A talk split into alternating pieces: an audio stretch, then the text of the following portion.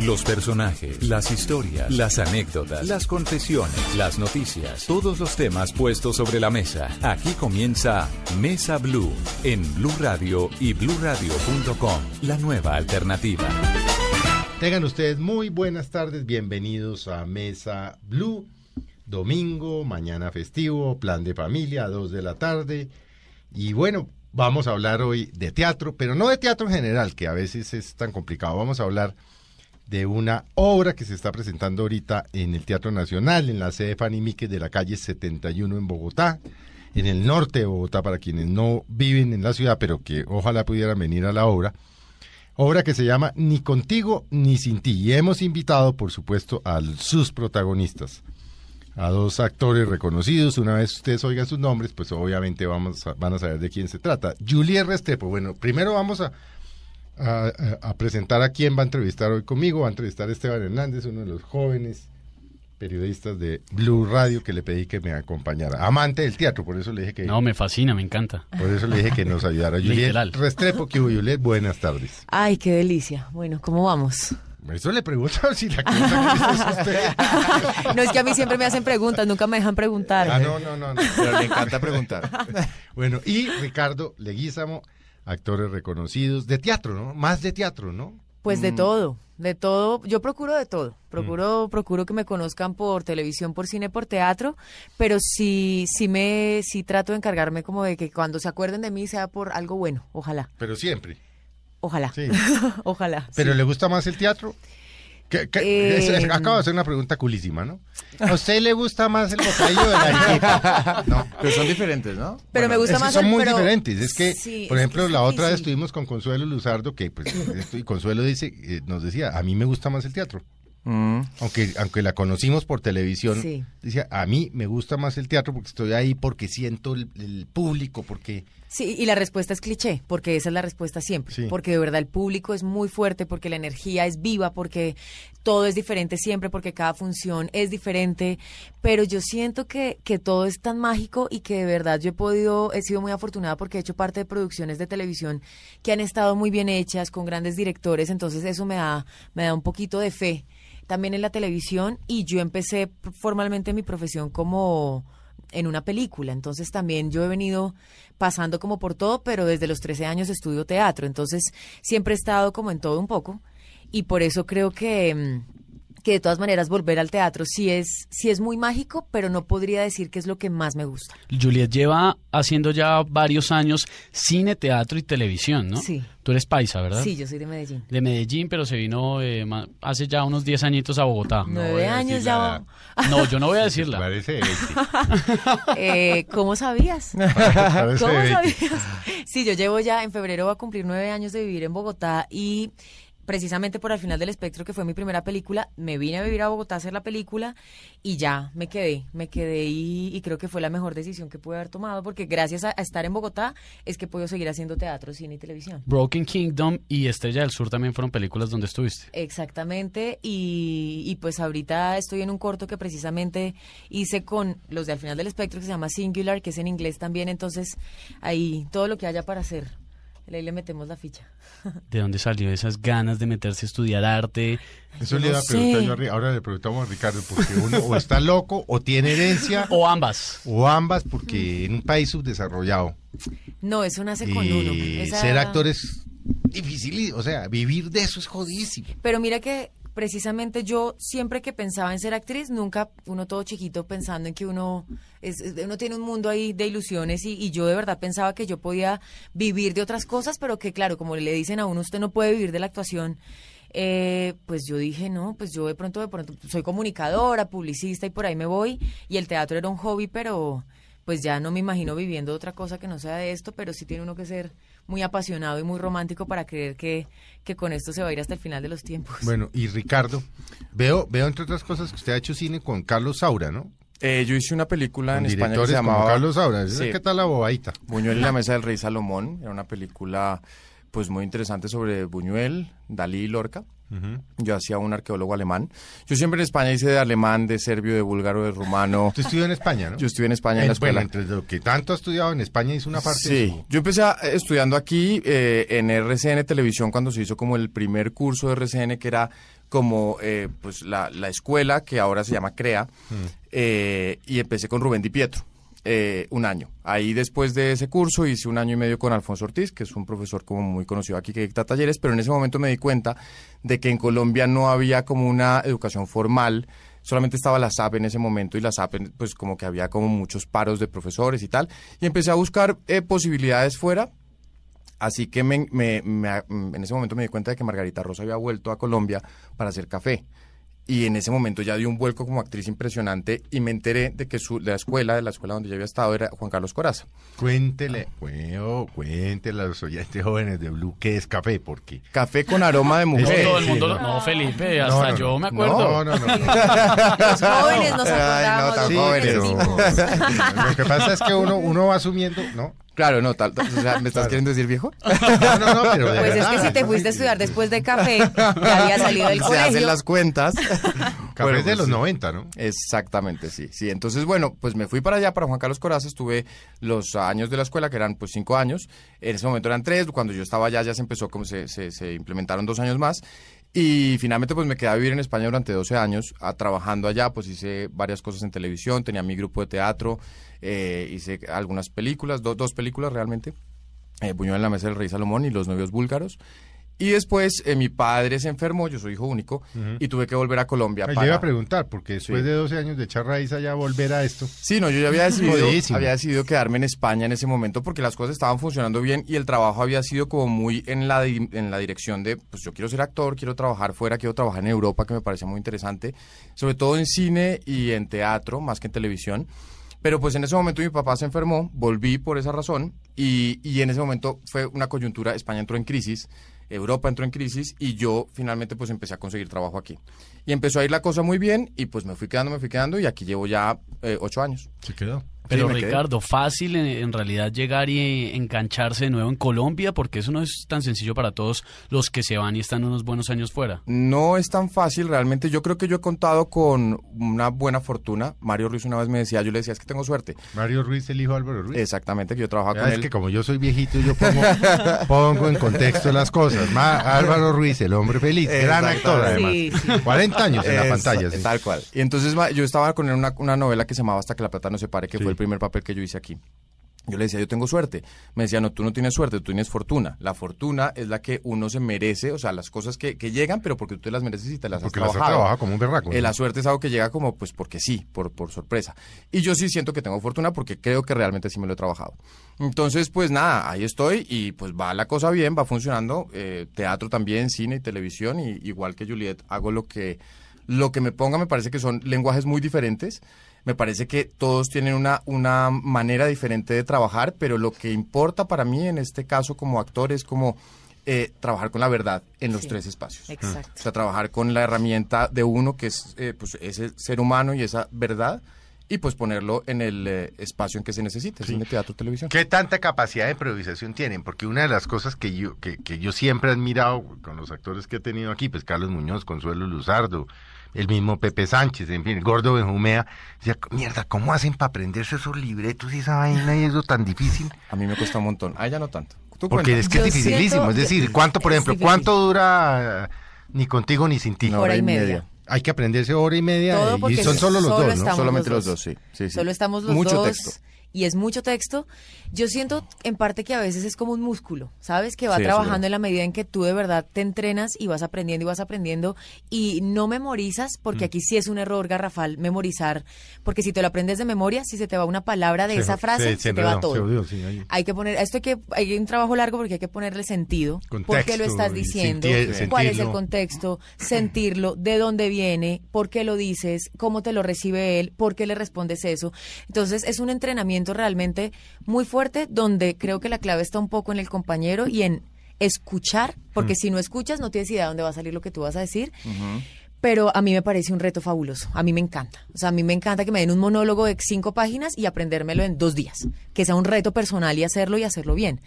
Pero también siento que, que, en la medida en que lo trabajas más, pues más fácil se te hace.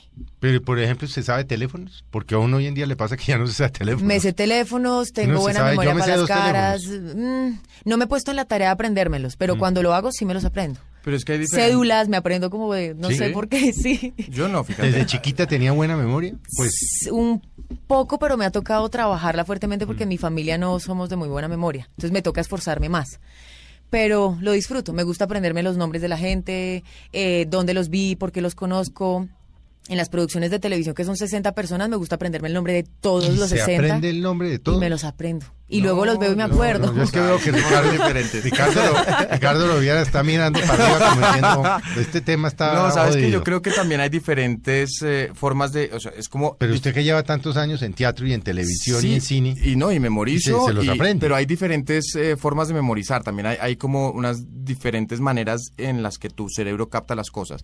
Yo siento que televisión, por ejemplo, que son escenas máximo de, máximo de tres minutos, mm. es, es como fácil memorizarlas porque la memoria la absorbe una manera fotográfica, la escena. Pero además graban por escenas. Grabas por escenas. Ojo, que mañana los llamen. Pero tienes 20. A grabar la escena, no sé qué, no sé qué, no sé qué. Pero, tienes 20, 20 o 30 escenas al, día. Ah, y puede ser todas tuyas. el tema es que eh, ahí tienes la posibilidad de por ejemplo, yo lo que hago en televisión es estudio todas las escenas de la noche, estudio los libretos cuando me llegan. La noche anterior a la grabación estudio todas las escenas otra vez. Como que no es estudiar de memoria, es como que las leo. Y al siguiente día, en el ensayo y en el y en, y en la, marcación, ya, la, ya la reafirmo totalmente. Bueno, ¿y en teatro? Y en teatro, eh, la memoria... O, una, o una vez se las aprendieron, se las aprendieron. Claro, no, pero es que lo que te iba a decir es que en televisión, por ejemplo, se termina la escena, la hago, se termina y yo ya no me la sé. O sea, yo ya la borré de mi cabeza. O sea, los 10 minutos me, tienen, me dicen, vuelve a hacerla y yo tengo que volver a aprenderme la escena. En teatro es diferente, yo siento para mí, no sé si tú, pero eh, para mí es como una memoria en la que ya toda tu cabeza tiene como la pues toda la historia metida ahí o sea ya es como todo algo que está que está ahí impreso eh, y para mí, por ejemplo, esta obra fue un, reto muy importante porque Juliet ya había hecho esta obra durante un año. Yo soy un... un eh, ah, usted ya había Yo soy un aparecido. Sí, señor. Eh, no es un aparecido, es, su debut. Nos conocemos, hemos trabajado, hemos coincidido en dos producciones, pero es la primera vez que nos toca trabajar fuertemente juntos. mano a mano, pues Exactamente. Sí, porque es que en una producción de televisión hay mucha gente. entonces ahí no nos tocaba tanto. Hola, ¿qué más? Qué rico, ay, lo máximo. Chao, abrazo y nos vemos luego. Y, no, y nunca tuvimos escenas juntos en las cosas en las que hemos estado. Exacto. Pero aquí de repente ha sido como mano a mano, obviamente, Jules, porque por el tiempo que ha tenido en esta obra, pues ya cuando yo llegué ella ya se lo sabía todo perfectamente. Ya tenía las intenciones, ya tenía un montón de cosas. Lo bueno de este montaje es que hemos trabajado en un remontaje. Esto no ha sido una copia de lo que había antes, sino que ha sido como, vamos, ellos trabajaron a partir de lo que yo daba también. Pero para mí ha sido muy complicado porque como es tanto texto, yo me bloqueaba cada dos frases. Pero porque, porque uno también se ejerce Pero tú lo habías hecho con quién esta obra? Con Manuel José Chávez. Esto y ahora la está dirigiendo Aragón. Siempre la dirigió Juan Sebastián. Ah, siempre. Ah, tu compañero era Chávez. Exactamente. Pero siempre la ha dirigido Aragón. Juan, Sebastián, consiguió este texto en Estados Unidos hace como ocho años. Sí. Ahora hablamos de la obra. Porque, Exacto. y Juan Sebastián la, adaptó, la dirigió y pasamos a hacerla Manuel José y yo en un teatro pequeño de 90 personas donde tuvimos tres meses de temporada muy buenas. Luego estuvimos en el Teatro Leonardos, estuvimos de gira por, por, por siete ciudades del país durante este año y por diversos temas llegó Ricardo a nuestras vidas y entonces ya Manuel está ocupado en otras cosas y pues es el debut de Ricardo en esto, que lo que creo que es muy bonito es porque, claro, yo ya tenía estos textos y toda la cosa, pero lo maravilloso y generoso del teatro es que como todo es nuevo, mm. lo que el actor te aporte te cambia toda la idea de lo que tenías, así te sepas el texto. Entonces es, es reaprender, es reaprender y, yo ya me sabía los textos, pero yo todavía estoy encontrando nuevas cosas y uno encuentra un montón de subtextos y, mm. puede que la gente eh, diga como, ay, pero ¿de qué están hablando? Si uno lo ve y les cree ya, pues para que los vean y nos crean, tenemos que pasar por un montón de cosas para que eso pase. A mí me ha pasado con el teatro que, por ejemplo, he tenido la oportunidad de ver dos veces la misma cosa. No siempre sale igual. No siempre. Nunca sale igual. Nunca sale igual. Nunca, sale igual. Siempre es una función diferente. Es que eso es lo, eso es lo interesante y lo bonito del teatro. Mm. El público te da una energía, te da hay públicos que son mejores que los otros. ¿Cómo será Hay públicos que reaccionan, todos reaccionan diferente. Yo no creo que ninguno sea mejor que otro, simplemente reaccionan, diferente. Hay unos más secos. exactamente. Y uno tiene que estar abierto a lo que pasa. El otro, el otro, lo estábamos hablando el otro día.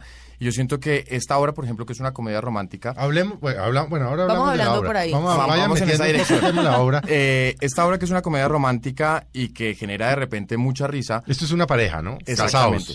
Eh, no. No. Conviven. Queríamos, pero no funcionó. no llegan a casarse, no llegan no a funciona, no Queremos funciona. todo, pero no pasa tanto. Se aman profundamente. pero se. Se aman, pero amor y odio. Amor, odio, sí, efectivamente. Pues como, como, yo creo que Como todas las. No, pues a mí que tengo tres divorcios encima, dígame.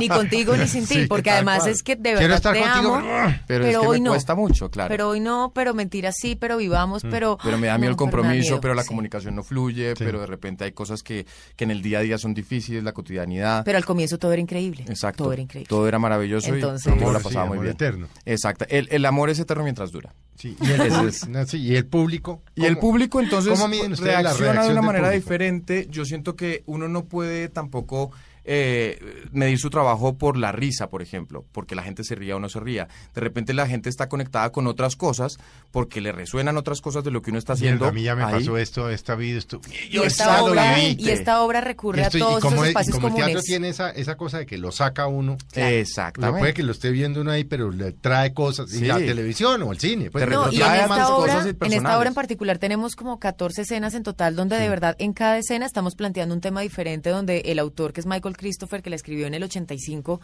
y la obra esta obra ya es clásica Sí, porque es de clásica, verdad tiene toda la vigencia no hemos cambiado nada, hemos adaptado un par de cosas, pero em, más que más que cambiar exactamente es adaptar porque porque pues igual ahorita tenemos redes sociales, ahora tenemos ah, teléfonos inteligentes y todas estas cosas. Más que uno. Sí, Exactamente. Además, sí. Exactamente. Entonces, creo que eso es lo único como que hemos cambiado un poco, Hmm. pero, pero el tema es el mismo. Y los miedos son los mismos, el amor es igual de fuerte, nos da igual de duro, entonces todo el tiempo la gente se cuestiona y lo que sentimos es que cuando a veces no se ríen, tú sientes que la gente es como si se le detuviera la respiración y se agarra al otro como me pasó. Y hay gente que a veces de repente está. O sea, lo pasando que por una situación difícil. para unos puede ser una tragedia para Claro, otros. el otro día nos estaba diciendo, bueno, a mí me dijeron dos personas que fueron al estreno que fue hace dos días, Sí. eh, que, que habían llorado un montón. Me dijeron, me reí por momentos, pero lloré mucho. Entonces, estas personas estaban, la gente ese día se rió increíble, pero esas personas estaban conectadas de una manera diferente con la obra, seguramente porque su experiencia Mm. Su- personal es de una manera, es- claro, claro. es otra cosa. Entonces, yo siento que eso es lo que pasa con el arte, finalmente, en general, no solamente con el teatro. Si tú ves un cuadro, a ti te produce una cosa que a mí me va a producir, Mm. que, que tal vez a mí no me produzca, o con el cine, o bueno, yo qué sé. Entonces yo siento que el, el, el público no se puede medir por la risa. A eso es lo que voy. Eh, me parece que hay tipos de públicos diferentes y eso es lo interesante para uno allá, ¿no? Que es la retroalimentación de lo que ellos dan y lo que uno genera en la escena. ¿Qué tan disciplinados tienen que ser? Porque Muchísimo. es que si estamos hablando, Mucho. estamos hablando del 5 de noviembre, el 19 de diciembre, esos son muchos. Sí. Son muchos Son días, muchos pero sobre todo es mucha Y preparación. eso es todos los días, ¿no?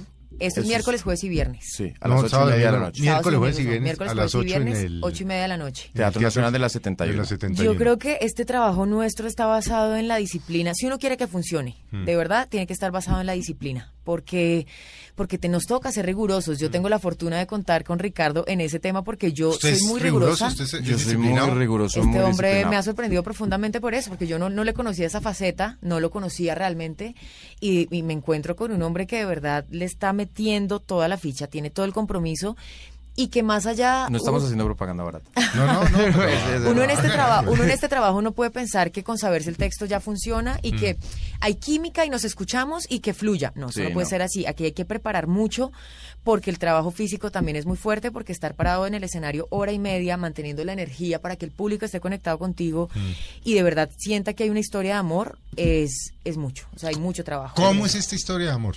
¿Cómo se conocen? Es una Son historia- 14 escenas, ¿no? Son Sí. 14 escenas. Es una historia de amor que va desde el momento en el que ellos eh, se conocen, que es cuando son más jóvenes, Sí. y esta historia, pues, es... eh, ¿Cuánto eh, dura en el tiempo de la en pareja? el tiempo dura cuatro años. Más Una relacioncita gente- cortica, de cuarto, no más sino cuatro añitos. Eh, tal vez un poquito más, ¿no? Cuatro años. Una delicia tal, tal vez hasta cinco, de pronto. Sí. De pronto es esta relación de cinco años. Entonces, es como ese espacio y esa evolución de esa pareja en esos cinco años, de lo que decíamos, de lo que fue maravilloso, de lo que fue después un poco más complicado y de lo que, y de lo que después de cuatro años pasa cuando se vuelven a encontrar porque no se han visto hace mucho tiempo. Bueno, vamos a hacer, eh, vamos a hacer, ¿cómo es que decían? Un breve corte de comerciales que dicen.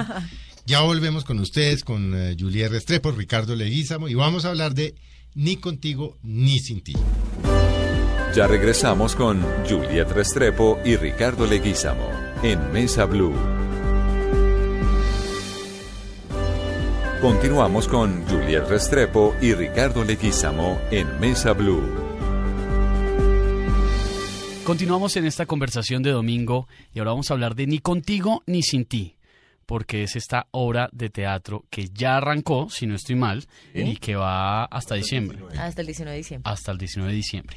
Hay un tema bien complicado y es el tema de las relaciones de pareja. De esto se ha hablado un montón y todo el mundo tiene sus teorías y esto y lo otro. Pero realmente el tema con ni contigo ni sin ti es de toda la tensión, tanto sexual y emocional, que le llega a una pareja, que definitivamente llega a un punto en el que tiene que romper. Sí, básicamente nosotros casi que arrancamos la obra terminando. Y esto ¿Cómo? es... ¿Cómo así? Claro, claro, porque Ah, es que- terminando la relación. Sí. Ah. Sí, Ok, sí, sí, sí, No, no, claro. yo estoy- sí, sí. Claro, porque además nosotros empezamos a mostrarle al público que cuáles son las cuáles son los problemas de comunicación que tenemos, que en qué es en lo que no nos conectamos, cómo a veces una escena empieza en que ya por fin parece que esto cuajó, que estamos bien, que ya por fin vamos a salir adelante, hay un detonante que viene de hace años, un tema que antes de pronto no se tocaba, vuelve a tocarse y ah, y empezamos otra vez. Y esto es un ir y venir todo el tiempo, entonces es para nosotros es muy, es muy maravilloso ver que de verdad la gente se identifica que uno siente que hay murmullo, que se, mire, mira, ahí está usted, y el Sí, codo, sí, el codo, el sí. codazo, el codazo, el codazo, que la gente se ríe, que a veces se emociona y aplaude en medio de las escenas porque, porque es como, me pasó, vengo de esa pelea, acabo de venir de... Y es, y a- para lo que para unos es una tragedia, para otros es, es de, de pronto un, un mal recuerdo, pero ya pasó. Entonces ya me puedo reír de eso y ya, no pasa nada.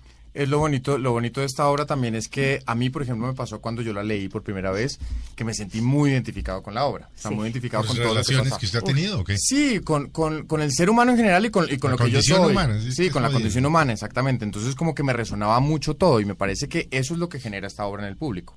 Y eso es lo bonito. Finalmente lo, lo, lo bonito es que la gente se siente identificada. Pero a mí me pasó que me vino a la mente una persona específica, eh, eh, un, un- un flashback eh, de todas esas vivencias. Realmente, Pasa. uno se siente identificado. Esto es, esta es una obra que fue escrita por Michael Christopher en los 80, Sí.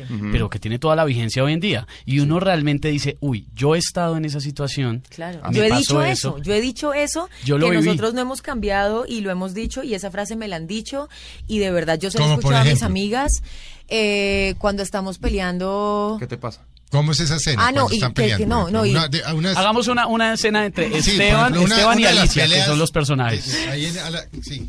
Una de las peleas, ah bueno, yo ya terminé de empacar, yo recojo el resto el sábado.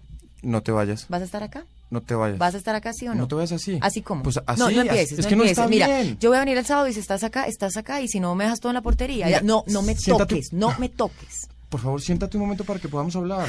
No quiero hablar, Bueno, está bien, no hables, solamente siéntate. no me quiero sentar. Está bien, vale, no te sientes, quédate ahí parada. Solamente dame un minuto. No tengo ni un minuto, me tengo que ir. Pero solamente es un minuto. Pero un minuto para qué? Pues un minuto para, pues, para pensar. ¿Qué, puede pasar en un minuto? Pero ¿cuál es el problema? Solamente te estoy pidiendo un minuto. Esta mierda ha estado pasando durante tres años y tú crees que va a cambiar en un minuto. Pero si ves lo que te estoy diciendo. Ah, no, es que tú crees que va a ocurrir un ¿Ves? milagro. Es que No, tú no das una oportunidad. que- no, es que, todo no- tiene que ser a tu, a tu manera. Yo compré el vestido de novia y yo mandé las Uno más uno, dos. Dos más dos, cuatro. Pues así no funcionan las cosas. ¿Cuál es el misterio? Dime, entonces, está ¿en qué quedamos? Pues sí hay reglas para estas cosas. Todo tiene que pasar de cierta manera. ¿Qué clase de mierda es esta? Me haces el favor de oírme. No, me oyes tú a mí. A mí, a tú, mí, a mí, a mí, tú, a mí, a tú, mí, a tú, mí, a porque mí, siempre tú primero. Y Y siempre es le fue acá puta soy yo. O sea, cada cosa que digo, cada cosa que hago, entonces, ¿qué coño quieres? Estoy mamado, estoy mamado de ti. Estoy remamado de intentar. No es que no eres nada, nada para mí, nada. Y ahí viene la terminada. Eh, No. Ahí se va de la casa. Ay, me voy Bueno, de la casa. vaya viendo. Esto todo lo hemos pasado, ¿no? No, pero tú- es que El me siento diferente, ¿no? Pero- completamente identificado. Yo creo que todo el mundo lo ha vivido. Sí. Sí, total. Sí, sí. Y el sí. típico, ¿qué pasa? Nada.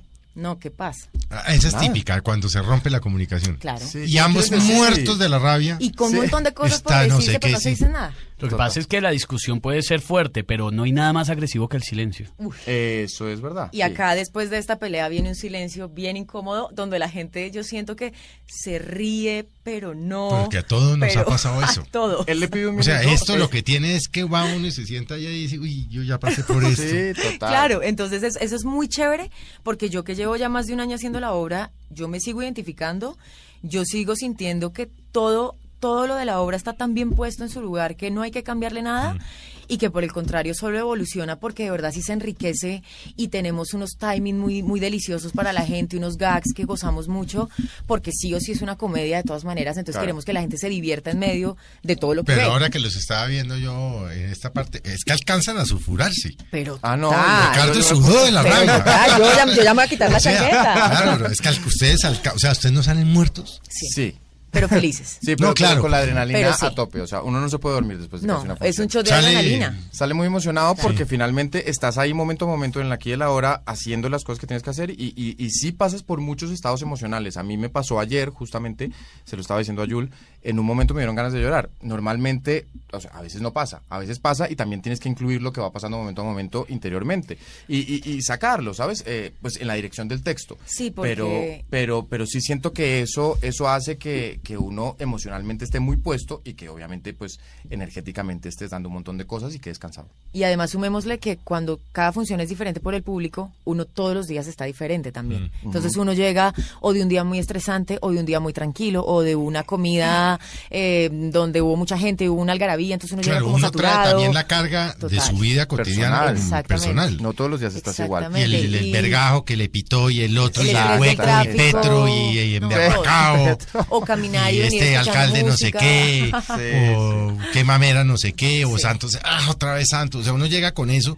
¿Y Sí. cómo rompe, cómo rompe uno entre, entre lo que nos pasa a todos en nuestra vida cotidiana y cuando se sube ahí? Es Toca trabajo tomarse un ratico. Claro, es un trabajo un de decir, centramiento, claro. de, de dejar la calle atrás. Yo creo que el trabajo del actor finalmente es como concentrarse en lo que viene, concentrarse en, Mm. en la historia que toca contar, porque aquí lo importante es la historia, no uno. Sí. Entonces, Pero es- sí, es la historia, pero si no es por uno, como Claro, dice usted, uno esa es historia no llega. Y uno es el, eh, eh, Mm. esa herramienta que permite que esa historia se cuente, pero finalmente lo importante entre nosotros dos, y yo creo que ahí Juliet y yo estamos muy conectados, es que los dos queremos contar esta historia y tenemos una manera de ver la actuación muy, muy parecida. Mm. Entonces es muy bonito porque estamos, eh, queremos hacer las cosas a diario de una manera viva para que el teatro, porque pasa también en el teatro muchas veces que el teatro se vuelve aburrido porque es muerto. ¿Sabes? Porque tú ves a dos actores ahí pasando letra y diciendo cosas, pero no pasa nada.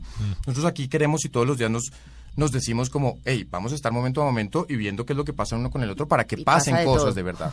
Pasa de todo. Y pasa de de todo todo. y pasan cosas nuevas cada día y Juliet eh, eh, está muy abierta a que esas cosas eh, pasen y era lo que ella decía, yo este es un nuevo compañero, es un nuevo compañero que me da unas cosas nuevas y ella está asumiendo esas cosas de una manera eh, pues muy viva cada vez y eso es eso nos es muy toca bonito. así, nos toca así, además porque de verdad uno viene con un estrés muy fuerte de la calle o de lo que sea o de grabar, sale uno a la carrera para poder llegar al teatro y de verdad toca desconectarse, entender que el teatro tiene esa magia que te regala y que Sí, eso no se tiene precio. allá y- Uno se sube ahí, me pasó que la primera semana que estrenamos tuve amigdalitis dos días, y ahí casi uno.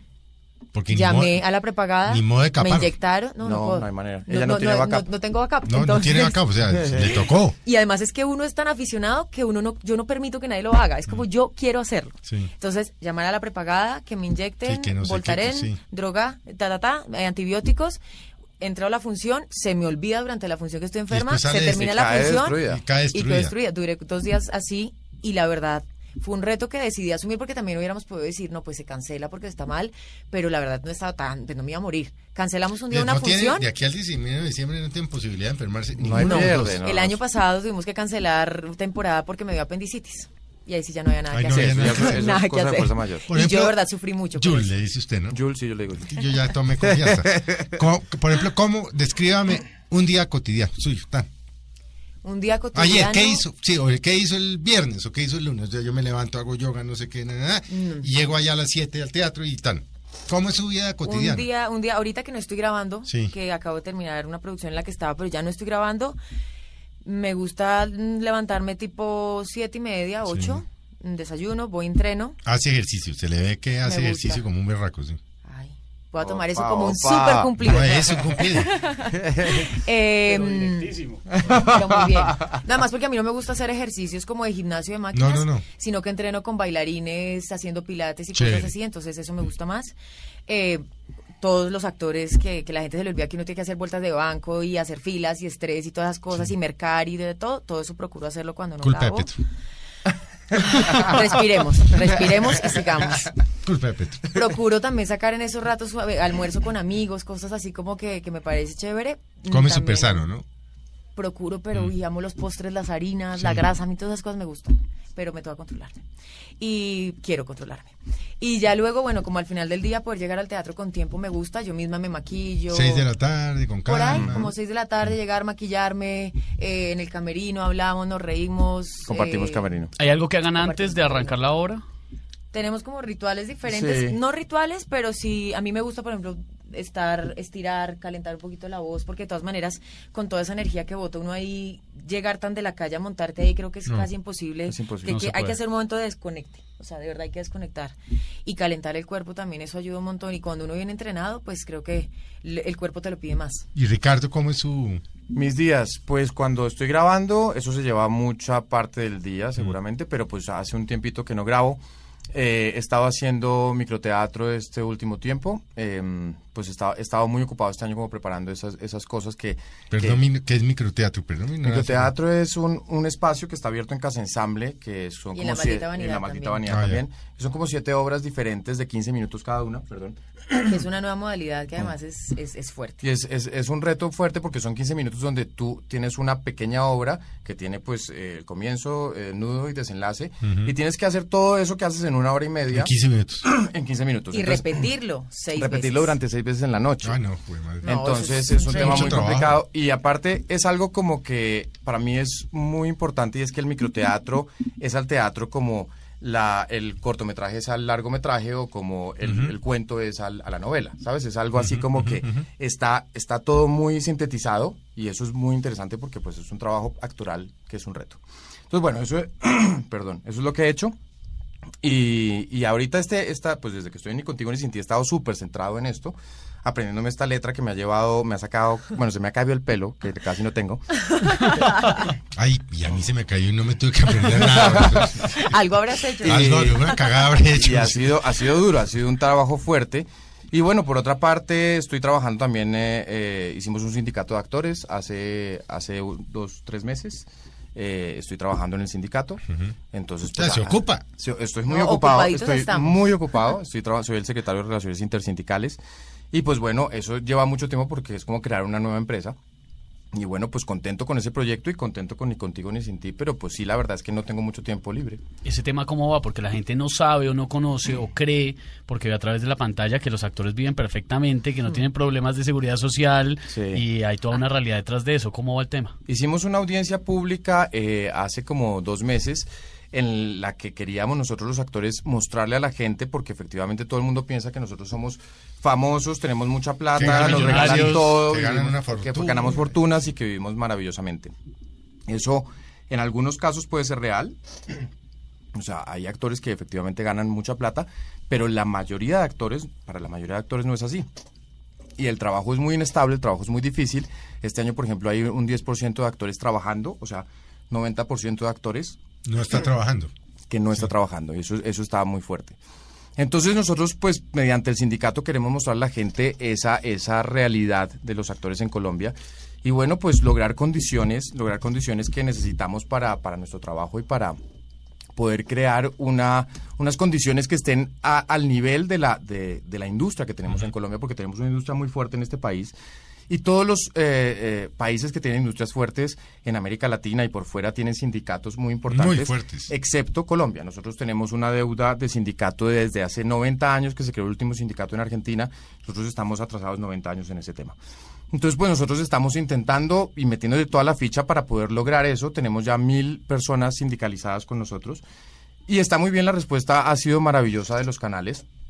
Ha sido una respuesta increíble. Eh, se han, se- pues han estado muy de parte de nosotros porque también saben los canales, yo creo que tenemos una necesidad y que tenemos que cubrirla. Y bueno, el, el, tema aquí es eh, proponer pues un trabajo a dúo para que la, las cosas de parte y parte sean mucho mejor y para que estos productos que nosotros hemos estado haciendo durante todos estos años y todo el talento nacional que se ha visto en todas partes del mundo esté cada vez mejor y las producciones sean cada vez mejor. Entonces yo siento que, que es un trabajo que finalmente va a enriquecer eh, pues a la industria. Y que le quita un poco de tiempo. ¿Cómo manejan, volviendo a la obra, sí. cómo manejan eh, ahí en la obra aquí estamos tirando un gancho a ver si el que nos está oyendo dice, no, yo sí ya definitivamente, aparte de la cena, esa relación, después de, de, tener relaciones sexuales, que pasa uno del amor al odio, pero... Eh, pues no al odio, pero al odio. Además tenemos una escena particularmente de donde eso, donde... Es que, se lo pregunto que ahí las fotos.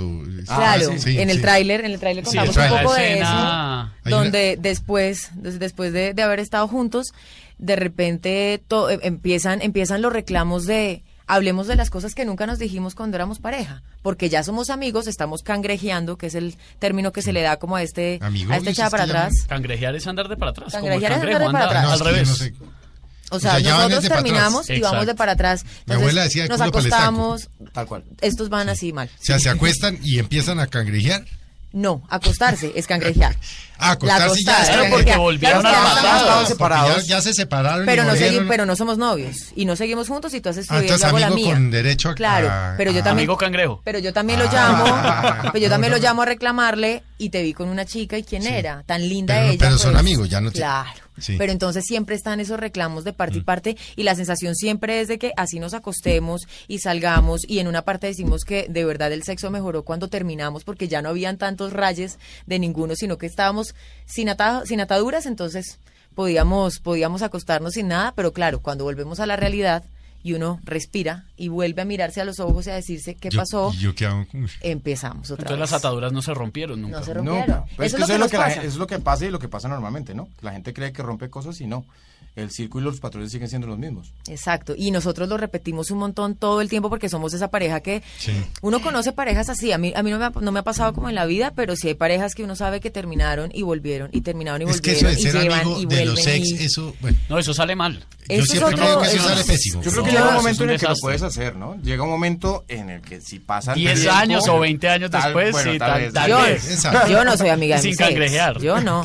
¿No? Yo no soy amiga de mis ex. Ah, yo, tampoco, sí. Además, a mí me pasa que como que termino y de verdad nunca los vuelvo a ver. Es como si la tierra se los hubiera tragado. A mí me pasa un poco lo mismo. Un poco no.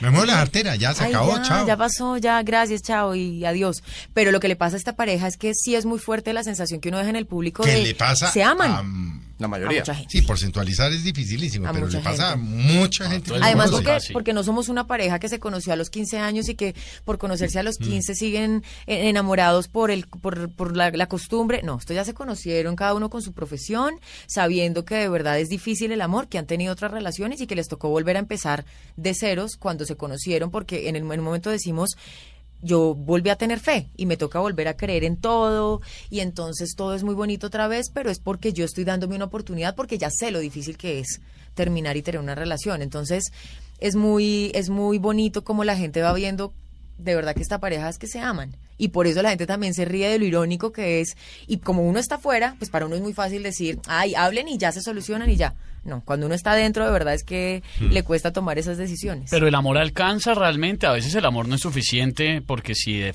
de fondo se aman, pero de forma la relación no funciona, hay que coger camino.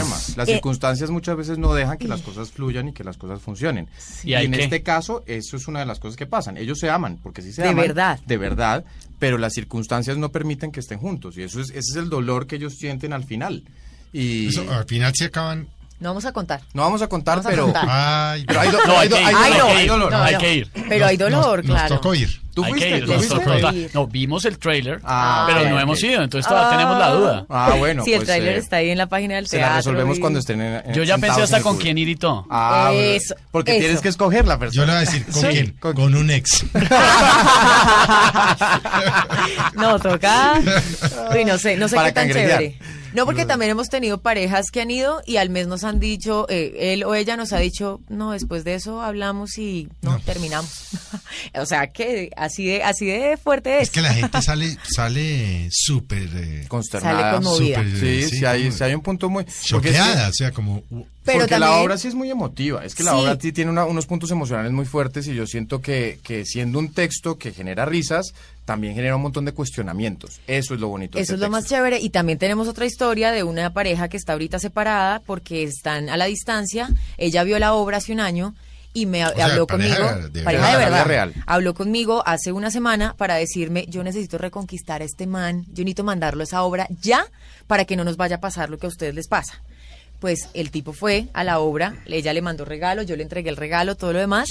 Ah, y él- sí le mandó boleta. La Sí. todo, todo. Él ya le mandó todo el paquete No, es completo. que toca ir. Y cuando él la vio, salió así súper conmovido y con una sonrisa como, como rara. Me Con decía, en la mano. con el regalo en la mano, me decía, salí con el corazoncito como, como lleno, ¿sabes? Como ahorita se están reconciliando y él va a viajar a visitarla pronto. Eso va a así salir que pésimo. No, al contrario, yo pienso que No ese espejo sí puede Sí. funcionar No porque se están viendo y están diciendo, hombre, nosotros hacer somos esto. así, Esto no es lo que, podemos no es lo que corregir. queremos que pase. y también es algo que decimos en la obra y es que el tiempo se sí pasa muy rápido. Sí, No hombre, uno sí cambia, la gente sí cambia. ¿Sí cambia? Bueno, yo no Sí. sé. Yo no creo que la No gente cambie, tanto. yo creo que uno se adapta, creo que uno Yo creo que uno aprende a convivir ceder. con ciertas cosas, uno aprende a Sí. ceder un poco, pero yo no creo que uno cambie. Yo creo que hay cosas específicas de raíz y que tiene uno como en la personalidad que son como mucho más profundas, que no cambian, y que hay cosas que son como del diario vivir que sí puedes de repente como Y perdóname, y ellas. también hay algo y es que hay gente que saca lo peor de uno. Eso y hay es gente que eso saca lo mejor de Eso uno. es totalmente Eso se cierto. lo Pero si usted quiere conocer con quién está casado o, rejuntado o conviviendo, divórciese, sepárese o dígale que no más. Ahí se sabe el monstruo que es cada uno de Eh, nosotros. Sí. ¿Por qué no, crees pero- que no volví a hablar con mis exnovios? No, no, bueno, pero- no, lo Pero digo por experiencia. Ahí, ahí en ese momento sabe uno lo mal casado que estaban los dos. Pero incluso durante la relación te das Él cuenta y ella y viceversa, de- él y él, lo que sea. Incluso durante la relación te das cuenta de quién saca lo mejor y lo peor de ti. O sea, yo sí siento que a mí me ha pasado que de repente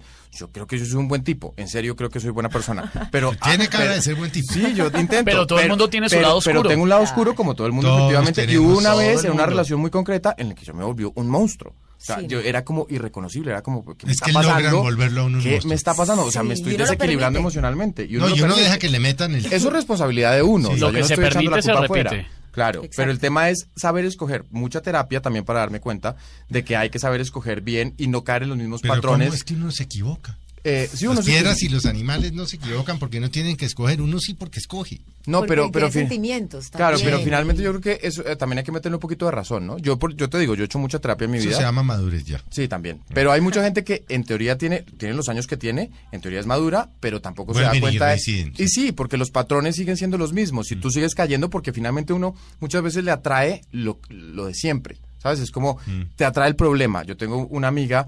Usted, que- pero venga, antes de su amiga, ve, un paréntesis, ¿usted le ha metido a esta vaina parte de su a todo. de lo que a usted le ha pasado? Uno le mete, uno le Todo. mete. Es decir, sí. por ejemplo, cuando usted ahorita le dice, "Ah", se acuerda, por ejemplo, y dice, uy, no, es que No. ya eso yo ya lo viví. Inevitable, yo No. insisto, todo el mundo se siente identificado. No, pero, Sí, pero no. en el caso de ustedes Yo me dos, sentí. ¿qué? Un minuto. Y no no, no, yo, yo no sé- les, no les ha pasado, uy, yo viví, yo ya, ya, yo ya Yo viví. he Sí. dicho eso. Sí, o sea, claro. eso que dice Alicia en la obra que yo digo Sí, como yo Alicia. ya he pasado, ¿pero qué? Yo lo he No, dicho. eh, eh. No, Yo lo he total. dicho. Pero, ¿sabes? ¿Qué es Yo- de su amiga? Hay, no, hay- hay una amiga mía que, bueno, no voy a decir quién, obviamente. Eh,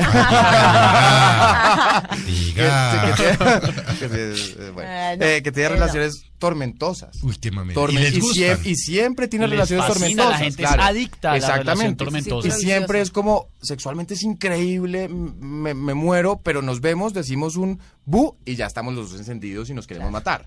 Entonces digo, aquí hay que, hay, que, hay que ver qué es lo que te pasa a ti y qué es lo que le pasa a él. O sea, cuál es el problema y cuál es el tema del detonante y qué es lo que pasa en ti para que tú siempre busques lo mismo. Eso siento que es lo que hay que ver. Entonces el problema es uno. Efectivamente, No, yo, yo, creo que la responsabilidad que- es personal. Exacto. O Y sea, yo no, yo no puedo estar echando la culpa al otro porque no he solucionado algo mío.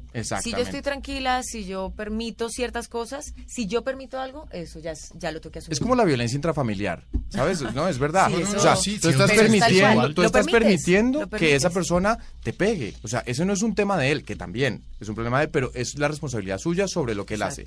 Es, el problema también es de lo que de lo que tú estás permitiendo y eso es lo fuerte.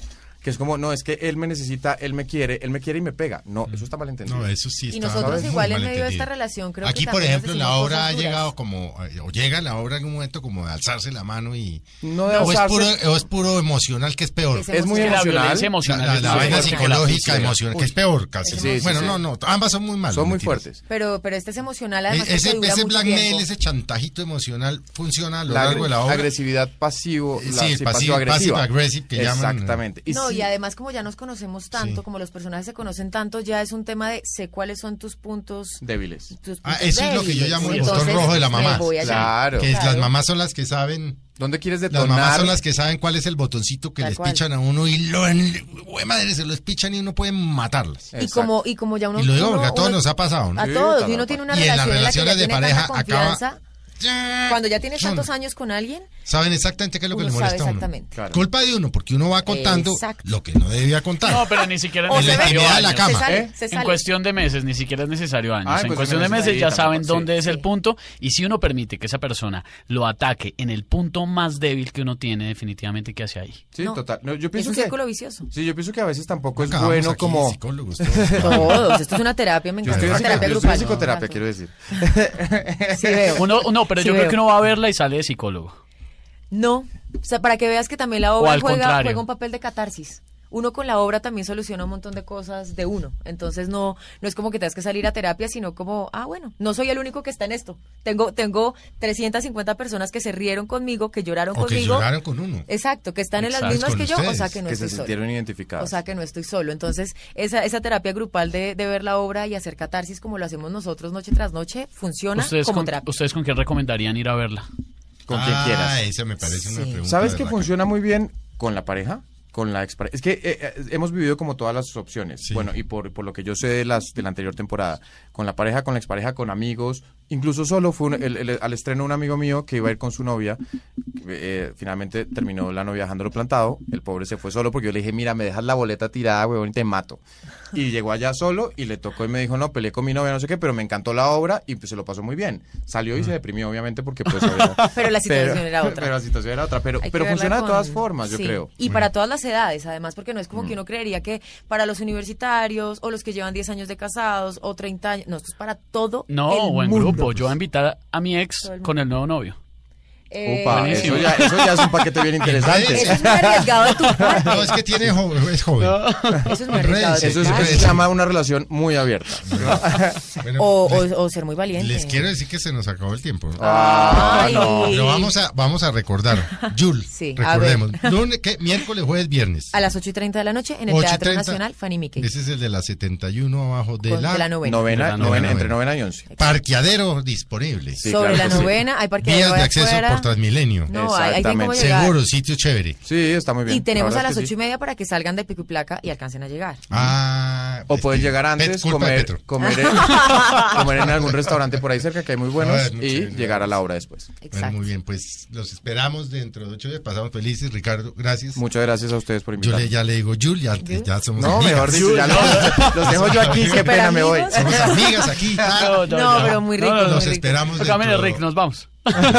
Pero que la, que la próxima No, vez que hablemos gracias, sea sí. después de que la vean, para que de No, verdad obvio. tengamos No, sí, qué es hablar, que- porque es que Sí. No, ese día, decir que hasta ahora después de verla, al vamos a ir a... Al camerino. Claro, a hacer catarsis. Ah, a llorar a camerino. Bien, por bueno. favor. Muchas gracias. A Muchas gracias, de verdad. No, a ustedes muchísimas gracias. Una tarde de domingo espectacular y no hay que perdérsela. Ni contigo ni sin ti. Las boletas. Las boletas. En tuboleta.com Ah, sí, o en las taquillas del teatro. No Pero se en la tu boleta pierdan. van a la fija. No, pero esto es buenísimo. sí, y hay que hacer catarsis después de esto. Sí. Bien, bien, bien. Yo me voy y me la veo. Con mi ex y con el ¿Sigues novio. con esa idea? No, Bueno, me no, parece no, se buena idea. Está bien. Aquí las, las chicas seguimos el cotilleo. A todos, eh, muy buenas tardes. Gracias por haber estado con nosotros. Los esperamos dentro de ocho días en Mesa Blue y que pasen un feliz domingo y un feliz festivo.